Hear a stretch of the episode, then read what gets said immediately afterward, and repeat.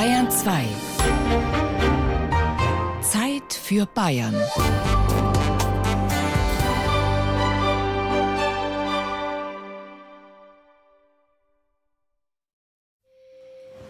Zwei Fische brauchen wir noch für Essen.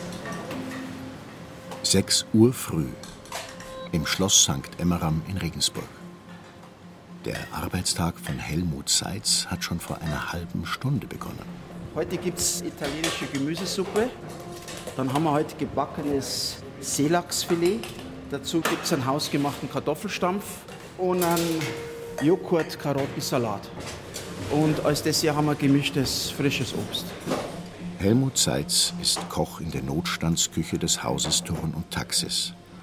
Von Montag bis Freitag bringt er ein dreigängiges Mittagsmenü auf den Tisch.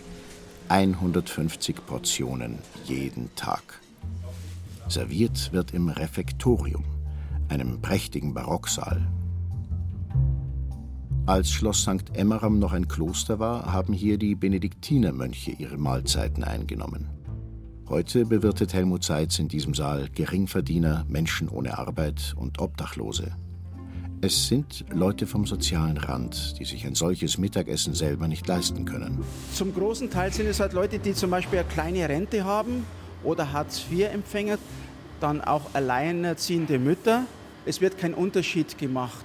Also, dass man sagt, das ist jetzt irgendwer anders oder so, sondern der wird genauso als Mensch wahrgenommen wie jeder andere auch. Zumindest von uns wertgeschätzt. Wer in die fürstliche Notstandsküche kommt, muss nichts bezahlen für sein Essen. Das ist hier so seit 1919. Heuer wird die Notstandsküche 100 Jahre alt. Koch Helmut Seitz ist selber schon so etwas wie eine Institution. Seit fast zwei Jahrzehnten steht er in der Regensburger Schlossküche. Das ist jetzt wie woanders auch, wenn man in ein Restaurant geht, dann sagt man, da musst hingehen, da ist gut und unsere Leute sind sehr zufrieden.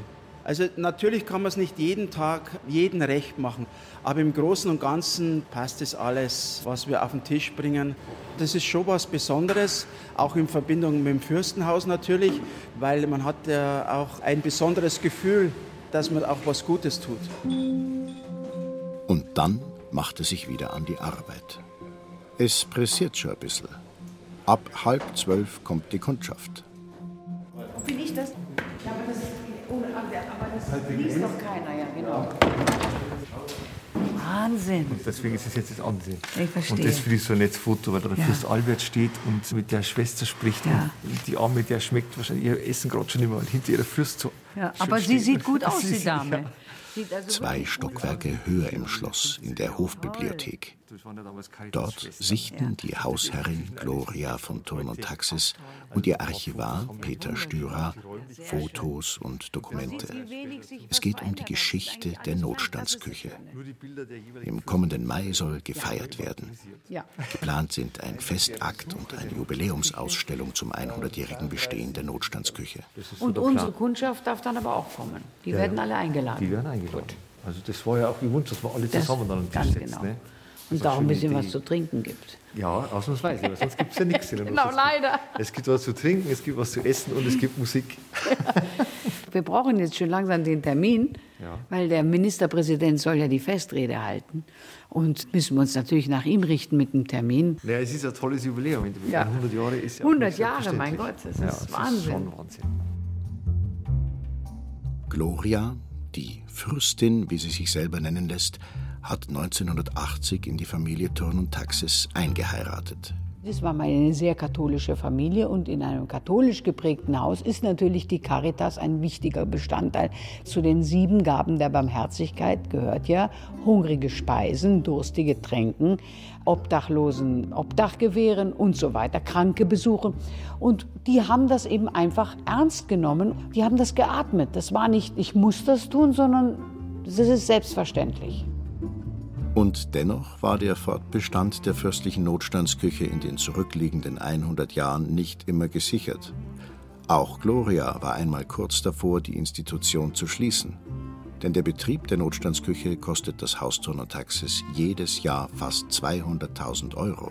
Ich kann ganz ehrlich zugeben, als mein Mann verstarb und wir also in einer finanziell schwierigen Zeit waren, habe ich auch einen Moment lang darüber nachgedacht, ob man die Notstandsküche vielleicht sogar zusperren könnte.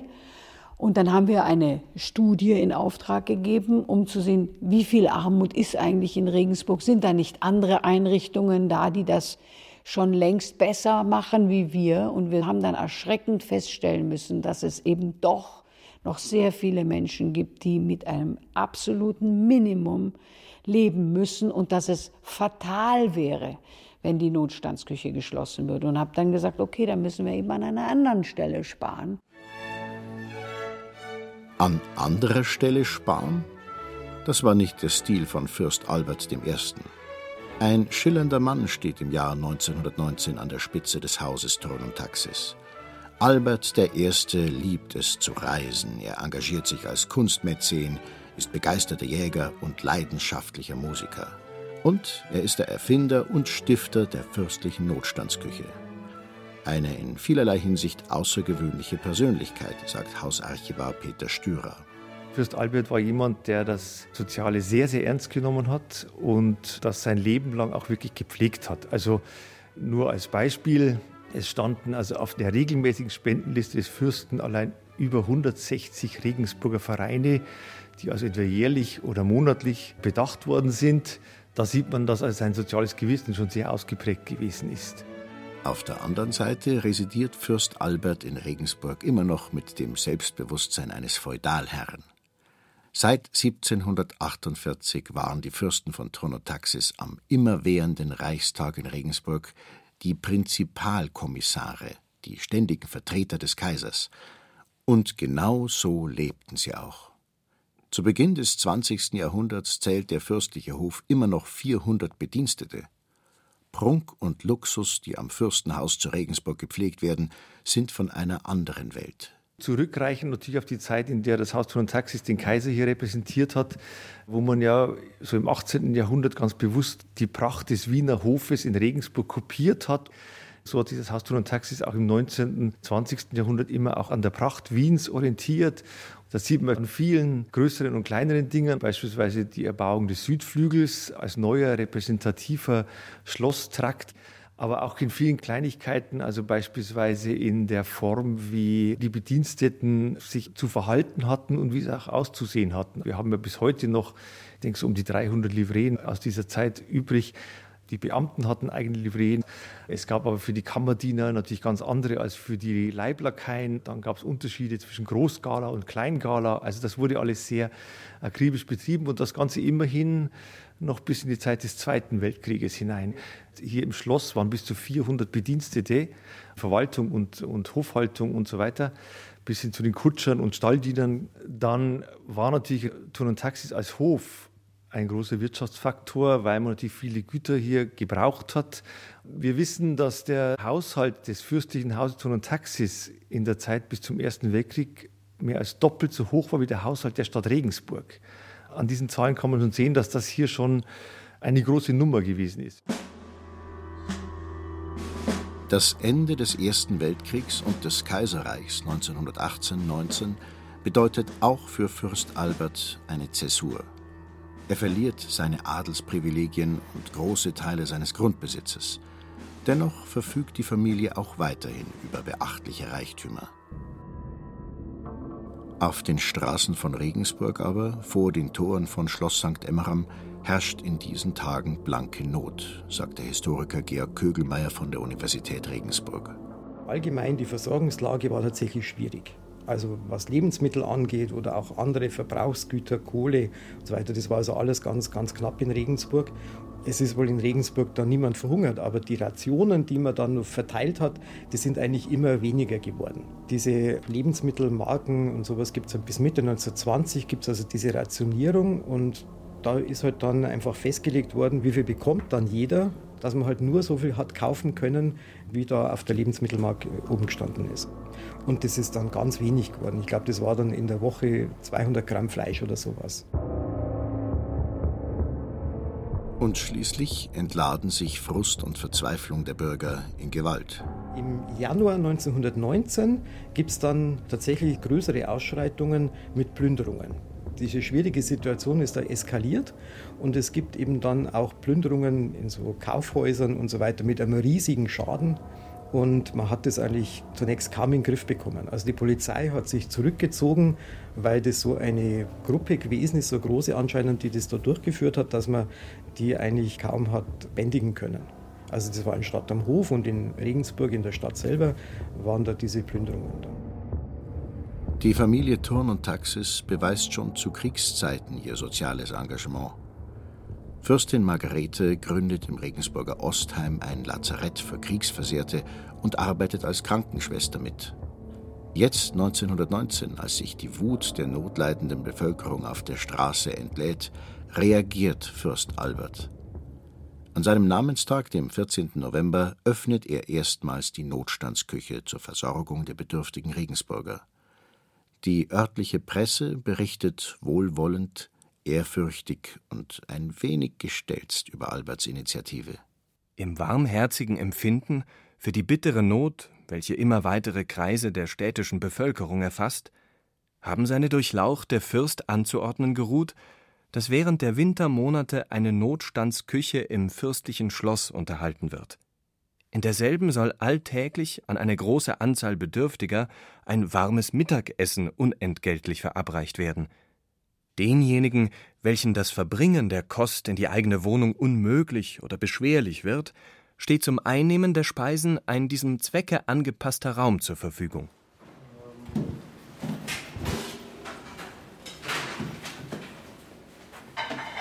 Inzwischen ist es später Vormittag geworden in der fürstlichen Notstandsküche. Koch Helmut Seitz bereitet alles für die Essensausgabe vor kommen dann vorne rein und hier, es wird dann zugemacht und dann gibt es das Zeichen, dass die kommen können, dass wir dann fertig sind und die essen, die gehen dann hinten ins Refektorium oder in den kleinen Saal. Und die, wo es halt mitnehmen, die haben dann ihr Geschirr, mit deren rein, die deren einen Deckel drauf, verpacken sie in die Tasche und gehen dann wieder. Und dann kommen die Gäste. Viele bringen Henkelmann und Frischhaltedosen mit. Sie nehmen sich das Essen lieber mit heim. Die anderen bekommen ein Tablett mit Fisch, Kartoffelpüree und Salat und suchen sich einen Platz im Refektorium, um hier ihr Mittagessen einzunehmen. Das Besteck muss jeder selber mitbringen. Es wurde zu viel geklaut. Ich bin von Montag bis Freitag da, die ganze Woche. Und es ist wirklich ein kurzes Essen und es kostet nichts. Ich habe minimale Renten, also bin ich dankbar, dass ich eigentlich da hergekommen Und vor allem, ich bin allein, warum soll ich allein daheim kochen? Also ich muss sagen, es schmeckt wirklich wunderbar.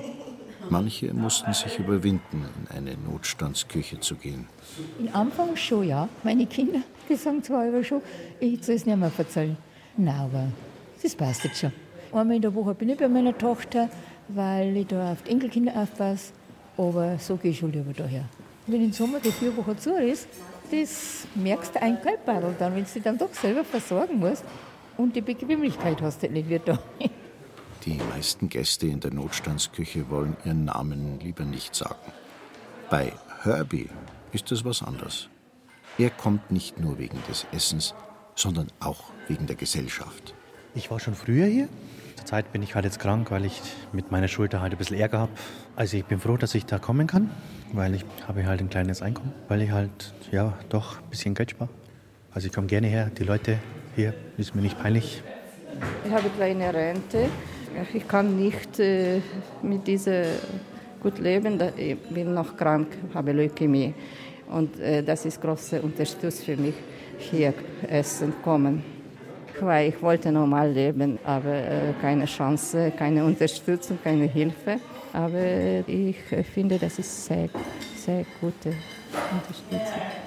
Ja, die, die halt schlecht bei der Kasse sind, ne, die können da hergehen. Ne. Das ist ein gutes Werk, was die Würstchen macht da, ne? Ist ja klar. Ne? Und schmeckt es auch gut? Ja, mei, im Großen und Ganzen geht's, ne? Aber hin und wieder gibt es halt auch mal was, was äh, da denen auch nicht schmecken, ne? Gibt es einmal was, ne? Aber im Großen und Ganzen ist ein geschenkten Gaul schaut man nicht ins Maul, oder? und dann geht ein Raunen durch den Speisesaal. Gloria von Turm und Taxis, die Fürstin, kommt herein. Sie setzt sich mit ihrem Essenstablett zu den anderen Gästen. Es kommt zu rührenden Szenen. Hallo. Ich hoffe, ich weine jetzt nicht gleich, aber vielen, vielen Dank, dass ich jeden Tag hierher kommen darf. Ach, danke. Und danke, dass ich mich fühlen darf, als wäre was ganz Besonderes. Ach, das freut mich. Und jeden Tag, wenn ich rausgehe, sage ich danke, liebe Füßchen. Das ist toll. Sie sind irgendwie wie so eine riesen Big Mama, die auf ihre Schützlinge aufpasst. vielen, vielen Dank. Danke, das Dankeschön. ist so lieb, dass Sie das sagen.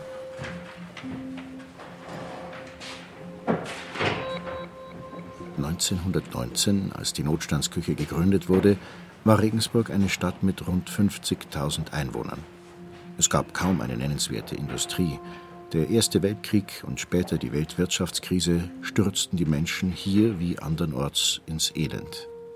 Auch in den kommenden Jahrzehnten bleibt Bedarf für die fürstliche Notstandsküche. Man hört das heraus aus einem Glückwunschgedicht, das die Besucher im Jahr 1932 Fürst Albert zu dessen 65. Geburtstag reimen. In den vergangenen Wintertagen, als grausam drückte uns die Not, da hörtest du des Volkes klagen und gabst für seinen Hunger Brot. Weil du mit Liebe es gegeben, du bester Fürst im deutschen Land, so wird uns Dankbarkeit verweben mit dir stets durch der treue Band. Drum beten wir zum Herrn der Welten, heut heiß an deinem Wiegentag, er möge dir's so reich vergelten, als seine Güte nur vermag.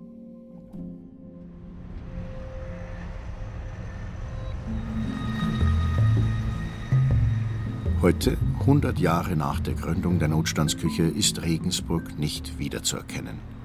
Die Stadt ist reich und wächst rasant. Eine Boomtown 160.000 Einwohner. In 20 Jahren dürften es mehr als 180.000 sein.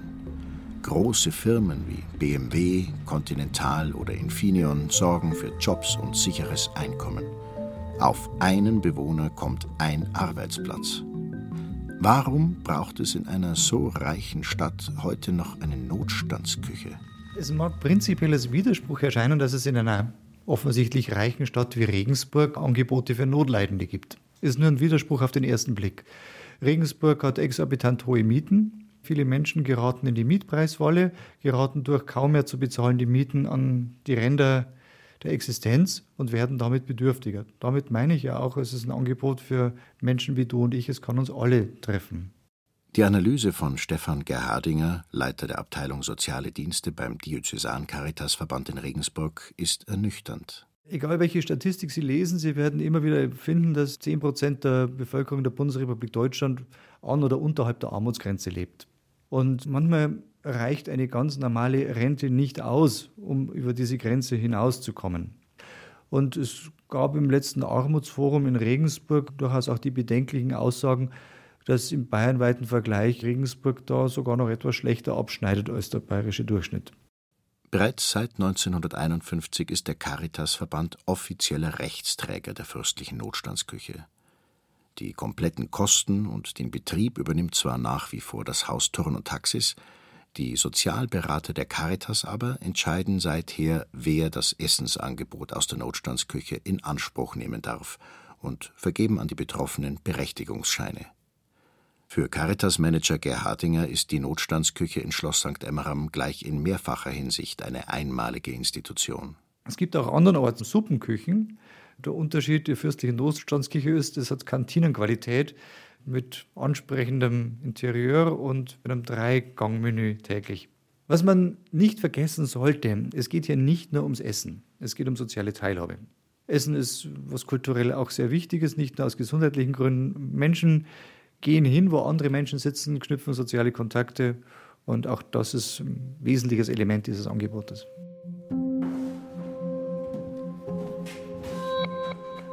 Inzwischen ist es Viertel nach eins geworden in der fürstlichen Notstandsküche. Die meisten Besucher haben sich ihr Essen bereits abgeholt und verabschieden sich. Koch Helmut Seitz lässt den Tag schon einmal Revue passieren. Wir haben jetzt noch eine halbe Stunde Essensausgabe und da kommen noch einige. Also wir sind sehr zufrieden mit dem Freitag heute. Wird immer gut angenommen. Das ist die Abwechslung auch. Es ist immer für jeden was dabei. Die Leute kommen zum Nachholen und so weiter. Und die jetzt das Essen mit nach Hause kriegen, die kriegen sowieso ein bisschen mehr wie die anderen immer. Dass da ein bisschen eine Ration haben, sage ich jetzt einmal. Sollte auf keinen Fall zu wenig sein. Ja. einer halben Stunde schließt die Notstandsküche. Der Koch und seine beiden Mitarbeiterinnen beginnen mit dem Aufräumen. Dann räumen wir hier alles ab, füllen um, was übrig geblieben ist. Wir schmeißen also sehr wenig weg, praktisch nichts. Mit dem Budget, was wir haben, muss es einfach so sein. Ja? Weil Lebensmittel, muss jeder wissen, sind wertvoll. Und gerade die hier regional angebaut werden, sowieso, das ist auch die Wertschätzung für die, die uns das Rohmaterial liefern. Und dann putzen wir hier dann wird noch der Rest abgespült und dann machen wir Feierabend. Wieder einmal ein Tag in der Geschichte der fürstlichen Notstandsküche. Bitte schön, auf Wiedersehen.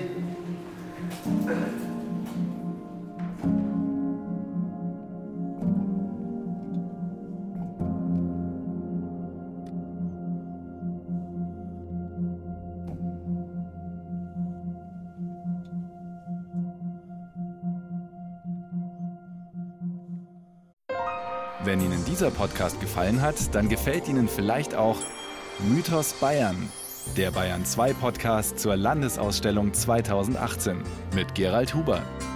Mythos Bayern finden Sie unter bayern2.de slash podcast und überall, wo es Podcasts gibt.